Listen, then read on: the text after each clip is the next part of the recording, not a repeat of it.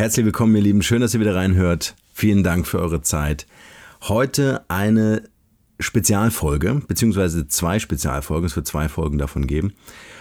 Ähm, ohne Intro, ohne Werbung, ganz raw, ganz, ja, ganz nah an mir und meiner Lebensgefährtin Katharina, denn wir hatten in den letzten Wochen so eine richtig große Challenge in unserem Leben, denn wir mussten eigentlich so die wichtigste Entscheidung in unserem Leben treffen.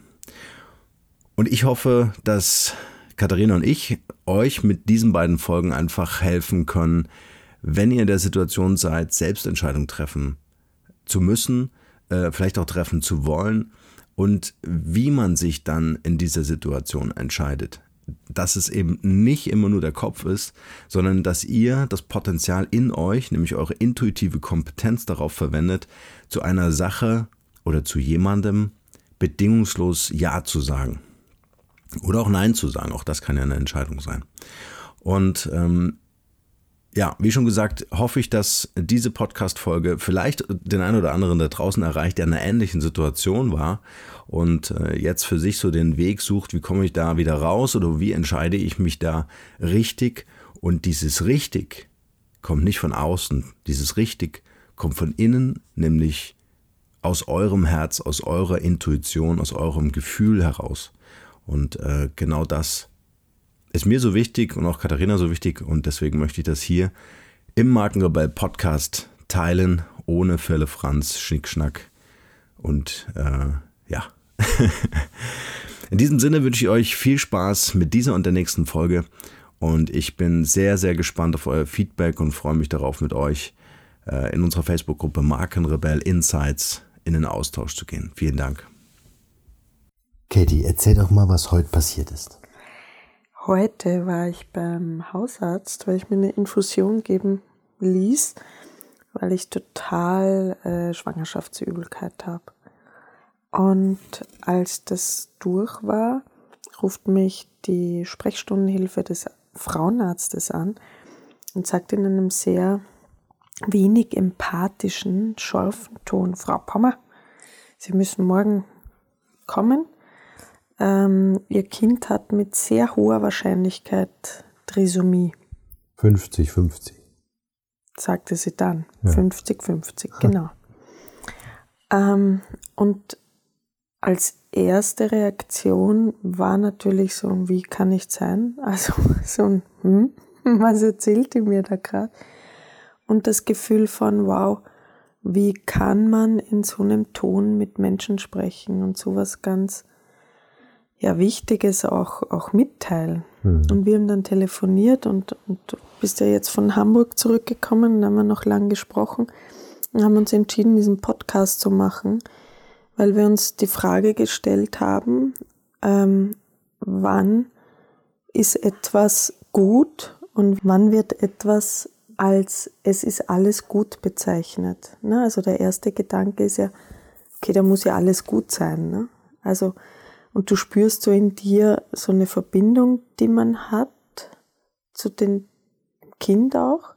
Und da ist das Erste, was wir beide gedacht haben, ist alles gut. Und dann habe ich wirklich viel drüber nachgedacht und philosophiert, wie oft bewerten wir das, was ist, mhm. als gut oder schlecht? Wann ist etwas gut oder nicht gut? Und jetzt bin ich ein sehr sehr gläubiger Mensch, jetzt gar nicht in eine religiöse Richtung oder Vereinsrichtung, sondern eher, dass ich daran, ich glaube an Gott und ich glaube auch an, an die Kraft des Universums und ich glaube daran aus tiefstem Herzen, dass tatsächlich alles, was ist, gut ist. Das heißt, selbst wenn, wenn jetzt ein, ein ein Kind uns geschenkt wird, das ähm, vermeintlich nach außen hin äh, nicht gesund oder nicht gut zur Welt kommt, unter Anführungsstrichen, ja, dann ist das gut und dann ist es schön und dann hat man Frieden in sich, weil man, weil ich glaube, genau das ist Vertrauen. Wir, wir wollen immer alles so perfekt haben und in der Perfektion Und nur die macht uns glücklich. Und alles, was in dieser Perfektionsrahmen liegt, hat auch die Berechtigung, gut zu sein. Aber wer bitte um alles in der Welt bestimmt es? Und ich habe im November bei einem Down-Syndrom-Kongress sprechen dürfen, also Trisomie 21-Kongress. Und es war so schön und so bereichernd, diese Familien zu sehen, die, die Ja sagten zu, zu allem, was ist und so glücklich sind auch und die Kinder zu sehen, wie, wie unfassbar fröhlich sie sind. Und das sind ja viele Themen jetzt. Ne? Mhm. Also einerseits, wie geht man um mit Diagnosen? Wie geht man um nicht nur mit Diagnosen, sondern nur mit Vermutungen, Wahrscheinlichkeiten? Was macht das mit einem? ähm, wie geht man im Leben mit nicht erwarteten Ereignissen um und wie sehr lebt man, was man erzählt. Hm. Macht, macht nicht das Unperfekte uns erst zum Menschen? Das ist eine sehr, eine, also das ist so eine Ansicht, die die Menschen wirklich im Herzen erfassen, die sehr bewusst sind und sehr empathisch und sehr mitfühlend. Doch ich glaube, der Großteil funktioniert über den Kopf und über Raster und über Schubladendenken, wo Perfektion erwünscht ist und nicht Perfektion, die natürlich menschlich ist, ähm, eher ausgegrenzt wird. Und das begleitet den Menschen seit, seit Anbeginn. Mhm. Viele Tragödien, wir haben heute gelesen, eine Studie, dass 90 Prozent tatsächlich aller Kinder, wo die Eltern meinen, es wäre ähm, nicht gesund, ähm, in der Schwangerschaft abgetrieben werden. Das zeigt doch, wohin, wie, oder wohin die Menschen denken. Da geht es in Richtung Perfektion und das wird akzeptiert. Vielleicht auch Auslese, ne? Vielleicht auch so ein bisschen dieses ähm, äh, Elternwerden auf Bestellung. Mhm. Ne? Äh, weil man kann es ja dann nochmal probieren, wo, wobei ich das schon auch sehr differenziert ist. Natürlich ein echt heißes Thema, muss man sagen. Ja? ja. Also äh, was wir, glaube ich, jetzt gerade auch heute merken, mit diesem, darf man sagen, unverschämten Anruf, mhm. ähm, und dieser Nicht-Diagnose, kann man mhm. ja auch sagen, sondern es war ja eigentlich ein Risikofaktor, der uns heute mitgeteilt wurde. Den wir jetzt abklären müssen und genau. dann erst die Diagnose erfahren. Obwohl, das haben wir noch vergessen zu sagen, als kleine Historie, wir ja zur Nackenfaltenmessung waren. Oder hast du es vorhin gesagt? Ich weiß es nicht. Nee. Aber wir, wir mhm. haben im Grunde alles gecheckt. Wir haben einen Arzt, der jahrelang Erfahrung hat, der wirklich auch ein guter Arzt ist, kann man sagen. Ähm, Personal ist nicht ganz, funktioniert nicht, aber der Arzt ist okay. Ähm, und äh, er alles gecheckt hat von Herz, Darm, Gehirn, das, was man halt jetzt äh, checken kann. Ja. Und das haben wir auch nur deshalb gemacht, ähm, weil wir wieder eine Hausgeburt planen und diesmal äh, circa 30 Minuten entfernt leben von der Klinik. Mhm ähm, und, und einfach sicher gehen wollten, ähm, dass da kein Herzfehler oder so vor, also das Baby einfach nicht gleich eine, eine Versorgung braucht. Ja. Genau, und, äh, und heute sind wir im, Grunde einfach mit diesem Gedanken ähm, konfrontiert worden, also, äh, also intensiver, wir hatten ja schon mal drüber gesprochen, mhm. ja, aber irgendwie intensiver, weil die Ausdrucksweise dieser Arzthelferin nicht so präzise war, dass wir es sofort verstanden haben. Erst ein zweiter Anruf musste dann klären, dass das keine Diagnose war. Also zumindest habe ich es so wahrgenommen. Und äh, dass, man sie, dass wir uns heute damit einfach nochmal intensiver austauschen durften. Also wir empfinden es jetzt, glaube ich, als Geschenk. Ja, definitiv. Äh, äh, äh diese Gedanken auch nochmal jetzt in diesem Podcast zu teilen. Und vor allen Dingen als Geschenk ähm, darüber nochmal wirklich intensiver nachdenken zu können. Ne? Was wäre, wenn? Ja, und, und auch wenn du, also ich, ich kenne das ja schon in der Form jetzt noch nicht, aber in anderer Form von, wir haben heute drüber gesprochen, die, meine Biografie sozusagen, dass ich mit neun Jahren schon ähm, das erste Mal eine Fehldiagnose hatte, ähm, wobei da konnte ich mein Bauchgefühl, mhm. wir haben dann viel über Bauchgefühl gesprochen, weil da sagten die Ärzte zu mir, ich habe nichts und dabei hatte ich eine schwere Meningitis und Gesichtslähmung. Ähm, und das hat mir mit neun Jahren mein Bauchgefühl schon gesagt, dass man, dass ich in die Klinik ganz dringend muss. Dann später ähm, in, in den Schwangerschaften, ne? also Klinikaufenthalt, viele Wochen, wo die Ärzte sagten, okay, ich werde im Rollstuhl sitzen, Kind wird krank oder nicht gesund zur Welt kommen. Danach eine Krebsdiagnose, wo ich mich auch immer verweigert habe, anzuerkennen oder ja, diesen, diesen Diagnosen zu verfallen in einer in einer Panik oder in einer Angst, sondern immer mehr diesem, diesem Gefühl zu vertrauen, dass jeder in sich trägt. Davon bin ich überzeugt, dass einem so eine innere Stimme etwas zuflüstert. Na, du hast heute auch gesagt, in dir gab es so eine Stimme, die sagte, ähm, es ist alles gut, so wie es kommt, so wie es ist, ist alles gut. Und ähm, oftmals hören wir ja viel zu sehr auf, auf die Stimmen im Außen. Hm. Und, und gerade wenn es um so wichtige Lebensentscheidungen geht, tendiert der Mensch eher dazu, ähm, Autoritätenstimmen zu folgen, zu vertrauen, als seiner eigenen innersten Stimme. Und wir haben eben gesagt, wir möchten den Podcast gern machen, weil, weil wir denken, dass es vielen Menschen so geht, dass du mit etwas konfrontiert bist im Außen und äh, dann diesen inneren Kompass es wieder einzustellen gibt, der deine Wertetabelle ähm, aufzeigt, der deine Intuition aufzeigt, dein Bauchgefühl und, und dass wir beide ähm, uns so ja, gerufen, berufen auch dazu fühlen, Menschen zu bestärken, auf ihre Intuition zu hören und auch ähm, ich weiß ja auch immer von Gesprächen mit dir, Norman, dass dir ganz wichtig ist, aus dieser, aus dieser Bewertung rauszugehen und, und den Abwertung. Abwertungen ja. auch, ja. Ähm, und ja, auch, auch den Horizont zu erweitern und zu sagen, okay, das, das Leben bringt mir jetzt was, legt es mir in den Schoß und, und es ist tatsächlich so, so wie ich es sehe und bewerte, so ist es. Das heißt, wenn ich etwas als furchtbar und schrecklich empfinde, heißt das ja noch nicht, dass es tatsächlich so ist. Mhm. Ja? Ich würde ich würd gerne nochmal auf die, hm, ich habe es genannt, intuitive Kompetenz mhm. zurückkommen. Weil ähm, was ja in, in, der Tat gerade mit den heutigen medizinischen Möglichkeiten äh, gegeben ist, dass ich im Grunde meine eigene Verantwortung abgebe, ja, und einem Mediziner sage, äh, ähm, ist das gesund oder nicht?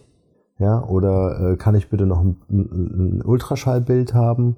Oder jetzt machen wir hier noch eine Blutuntersuchung und so weiter und so fort. Ja, also ähm, diese, dieser Wunsch verständlicherweise nach Sicherheit, dass alles in Ordnung ist. Also einmal mit dir als Mama, ja, und äh, natürlich auch mit, mit dem Baby, dass da alles in Ordnung ist.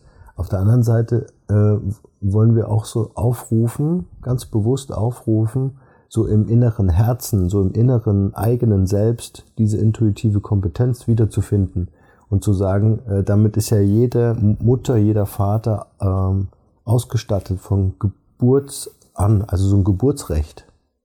Und was uns, glaube ich, so ein bisschen weggenommen wurde, weil wir so ein bisschen auch darauf konditioniert sind, uns auf irgendwelche Technologien und Ärzte und so weiter äh, zu verlassen. Und jetzt passiert uns ja gerade, oder ist uns heute mit einem Arzt ja genau das passiert, was uns vor ein paar Wochen mit einem anderen Arzt passiert ist. Ja. Ja, äh, das ist ja auch eine nette Story, der uns ja dann gesagt hat, nach dem ersten Ultraschallbild. Oh, und da ist aber was gar nicht in Ordnung. Genau, aber mhm. deine intuitive Kompetenz mhm. äh, sofort äh, wie so, ein, wie so ein roter Alarm eingeschaltet ist, ja, also ganz natürlich, und du dem Arzt gesagt hast, sie irren sich, da ist alles in Ordnung. Mhm. Und erst als er nochmal Mutterpass geschaut hat und nochmal einen Ultraschall gemacht hat, ja, kam er dann drauf und hat sich mehrfach entschuldigend äh, ähm, versucht, äh, das wieder klarzustellen. Aber was das auch mit einem macht in dem Moment, ja, mir ist das Herz stehen geblieben. Ja, und ja. jetzt stell dir vor, ähm, wir haben in einem Podcast darüber gesprochen, welche Auswirkungen das ähm, auf, aufs Kind auch hat. Ne? Also die, die Hormonausschüttung der Mutter, die Emotionen der Mutter, mhm. massive, also wird immer mehr festgestellt, auch auf die Physiologie äh, des Kindes. Da, das sieht man oft bei, bei Geschwistern, der eine ist ganz groß und dünn, der andere ist eher kleiner und dicker und man denkt sich, sind die jetzt vom Postboten oder sind die tatsächlich von den gleichen Eltern? Ja, sind sie, aber die Mutter hat die Schwangerschaft unterschiedlich erlebt. Und es hat im, extreme Auswirkungen, also so einen Schock auch ähm, zu hören, weil man Cortisol ausschüttet und das verarbeitet das Kind anders als jetzt ein Glückshormon. Das heißt, diese, diese Achtsamkeit auch einem Menschen gegenüber, das war etwas, was mich heute am meisten schockiert hat, wieder mal. Oder auch damals, ja, mit dem Beispiel, was du gerade gesagt hast. Ähm, die finde ich so unglaublich wichtig und das ist so ein hoher Wert, den wir einander wirklich immer wieder uns dran erinnern müssen. Also ich glaube, die Menschheit braucht das, diese Achtsamkeit vorm Leben, voreinander, diese, diese Würde auch, ähm, das Leben zu achten und den Menschen, mit dem du gerade sprichst. Und mir fällt auf, dass es weh, immer mehr wenig empathische äh, äh, Menschen gibt und, mhm. und gerade in der Medizin, bei Ärzten, äh, vieles am, am, am, Fließband läuft und, und man eine, eine Nummer ist und, und Diagnosen bekommt oder ähm, wo, wo ich mir sehr wünsche, dass der Mensch wieder mehr gesehen wird oder man sich auch wirklich mal die Zeit nimmt, um den Menschen wieder zu sehen. Da können wir jetzt wieder über das Gesundheitssystem sprechen, generell. Ähm, aber ich, ich glaube, es ist generell auch wichtig, wenn, wenn Zuhörer oder alle, die jetzt gerade den Podcast hören, wahrnehmen, dass jemand im Umfeld eine Nachricht bekommt, die, die ihn aus der Bahn wirft. Dass wir einander empathischer begegnen und mitfühlender und würdevoller und achtsamer und respektvoller. Oftmals wird so viel verurteilt und ähm, in, in allen Bereichen, auch, auch gerade in, in der spirituellen Szene kenne ich das ja, dass dann gesagt wird, ähm, na du hast aber schlechtes Karma. da kommt so eine riesengroße Keule, ich weiß nicht, wer das von euch kennt. Das ist schon was, wo ich sage, boah, wo wird da die Würde des Einzelnen geachtet? Und ich, mhm. ich glaube, dass es wichtig ist, im alltäglichen Leben, auch was wir einander schenken können, ist diese Achtsamkeit vor allem, was ist und, und auch mal dieses Hinhören und einfach da sein, ohne, ohne gleich, der Mensch hat so einen Drang, überall seinen Senf dazu zu geben und ganz besonders gescheit irgendwas zu äußern, zu sagen, ähm, einen Ratschlag zu geben. Ja, da steckt ja schon das Wort Schlag drinnen. Und ich glaube, diese Haltung einnehmen, einen Schritt zurückzugehen und auch mal ähm, beobachten oder nur in den Arm nehmen oder achtsamer miteinander sein, das ist echt wichtiger denn je.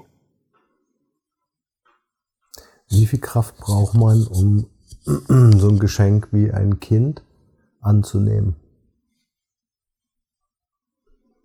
Also vor allen Dingen auch ein Kind, was ähm, Trisomie 21 hat. Lass uns das mal vielleicht aus einer anderen Warte betrachten. Für mich persönlich wäre es ein viel, viel größerer Kraftakt, ähm, ein Kind abzulehnen. Und zwar ein negativer Kraftakt für mich braucht's ähm, letzten Endes ein Bewusstsein anzunehmen und, und es ist klar, dass das ist für mich, das ist für mich die Natürlichkeit in allem, dass ich Ja sage. Ja sag zu, zu, ähm, zum Menschen, zu meinem Kind, zu, zu jedem, der, der mir begegnet. Das ist ja so eine Grundphilosophie, die ich habe. Und wenn mir ein Mensch begegnet oder ein Kind begegnet, der nach außen hin nicht der Norm entspricht, dann, dann, dann war sie aber eins, dass es meiner Herzensnorm entspricht. Und das braucht nie eine Kraft. Das braucht nur Vertrauen und, und ähm, ganz viel, eigentlich nur Vertrauen und ganz viel Liebe. Mhm.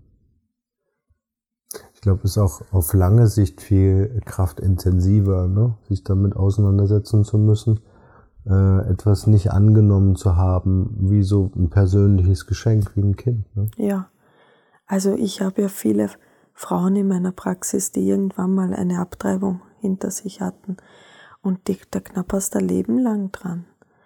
Und äh, das musst du mal, das wäre für, wär für mich ein unfassbarer Kraftakt, das vor mir selbst mit meinen Werten, die ich habe, ähm, ähm, klar zu bekommen.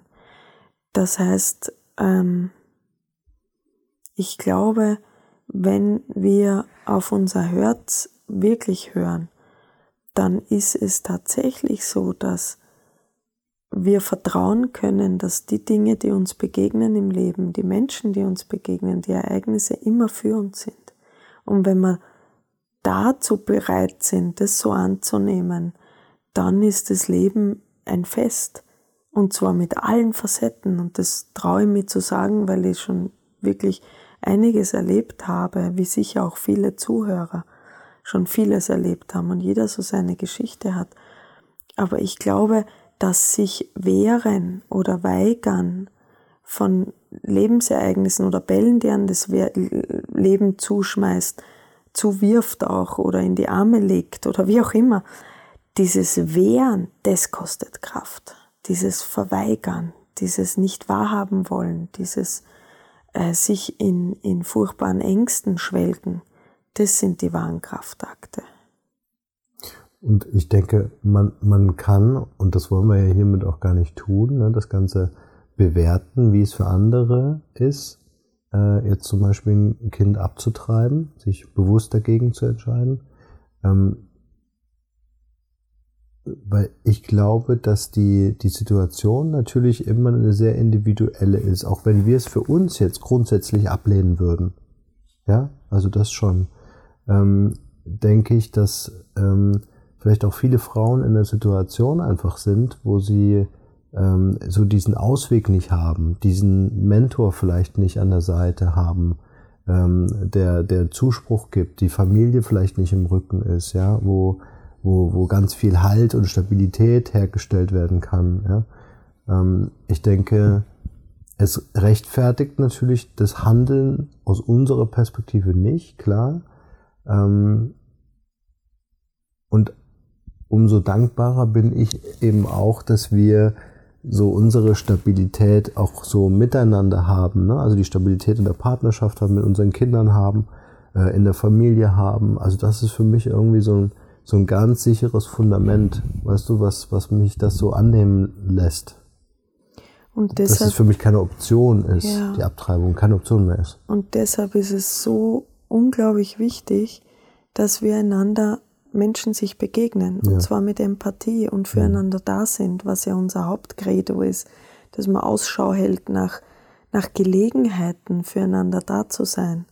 Und äh, wenn du nur die Nachbarin bist, unter Anführungsstrichen, oder mhm. die Kassiererin oder der Bäcker, dass wir einander einfach wohlwollender begegnen und das glaubt man nicht, wie viel Kraft in einem Lächeln steckt, das einem jemand schenkt auf, an der Straße vom Wildfremden. Und wenn man zu so einem Menschen wird, der anderen diese, dieses Lächeln schenkt oder eine, eine wohltuende Umarmung mhm. oder einfach ein Hinhören, dann kann das so viel Kraft und Fundament geben, dass man sich tatsächlich dem Leben gegenüber auch wohlwollend angenommen fühlt und sagen kann, ja, selbst wenn das jetzt geschieht, was ich mir gar nicht vorstellen hätte können oder was auch immer, kann ich Ja sagen dazu und werde die Kraft finden. Auch in, in dem Umfeld. Und Umfeld ist so wichtig. Hm. Ich habe mich, also, also vorhin hatte ich noch so eine Erkenntnis. Ähm, ich hatte für einen Moment so dieses äh, Mitleidgefühl mit unserem Kind, wenn es das hätte. Mhm. Ja, also Trisomie 21 oder was auch immer. Ähm, und ich hatte irgendwie so das, das äh, so Mitleid in, in dem Sinn, muss es jetzt voller Leid aufwachsen, ja? Ähm, ähm, wie wie geht's mit anderen Kindern um? Ähm, wird es vielleicht gemobbt, ja, oder oder oder gehänselt oder was auch immer, ja? Also ähm, kann es nicht das unbeschwerte Leben haben, was wir all unseren Kindern wünschen. Und dann habe ich so festgestellt, dass es im, im Grunde so das, das mein Leid ist. Mhm. Ja, also es ist nicht das Leid unseres Kindes, sondern das ist so mein Thema. Hat mit unserem Kind aber gar nichts zu tun, ja, weil das ja nicht leidend zur Welt kommt, sondern äh, äh so zur Welt kommt, wie es zur Welt kommt. Weißt du, was ich meine? Mhm. Aber ja. das ist so, so interessant ist, dass das ich jetzt in diesem Fall so mein Gefühl versuche irgendwie zu projizieren, obwohl das so ganz eher so mit mir zu tun hat, weil ich das ja alles bewerte ne, mit dem, mhm. was ich so erlebt habe im Leben. Mhm. Ja, was ich so als gesellschaftliche Zwänge wahrgenommen habe oder gesellschaftliche Normen wahrgenommen habe. Mhm. Ja, dass wir ja alle irgendwann mal gelernt haben, äh, äh, äh, das ist jetzt ein behinderter Mensch, ja, mhm. äh, das ist jetzt irgendwie ein äh, gesunder Mensch, in Anführungsstrichen, ja. Mhm. Also. Mhm.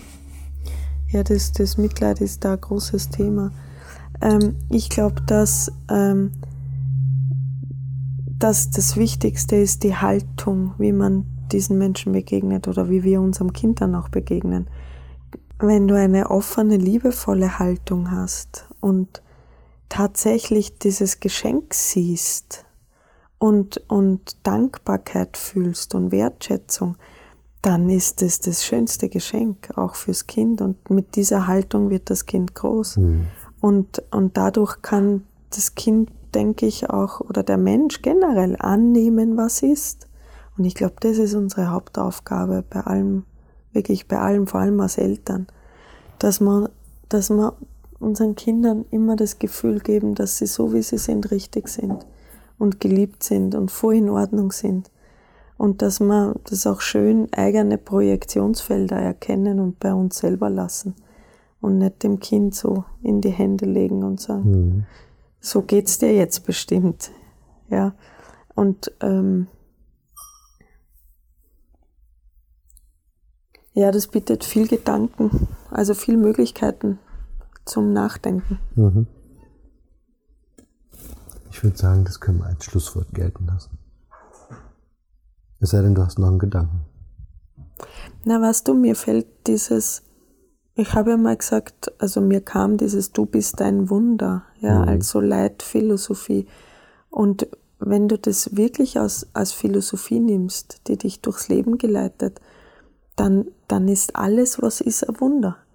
Und, und dann ist es mein Job, dieses Wunder zu sehen in allem, was ist. Und so lang danach zu suchen, bis ich es gefunden habe. Das finde ich übrigens so, so toll an diesem, an diesem Spruch, weil er keine Einschränkung hat. Ne, du bist dein Wunder, wenn. Weißt mhm. du? Sondern du bist dein Wunder. Ganz egal, wer du bist, was du bist, wie du aussiehst, wie du sprichst.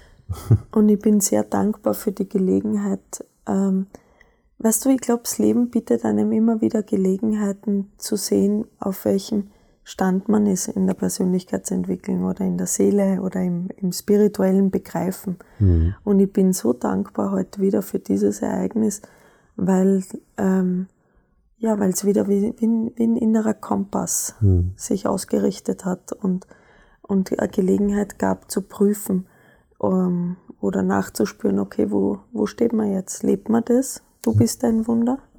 Oder ist es einfach nur ein Spruch? Und es ist wieder mal ein, ein, ja, es wird gelebt. Dafür bin ich dankbar. Mhm. Schön. Ich liebe dich. Ich dich auch. Ganz toll.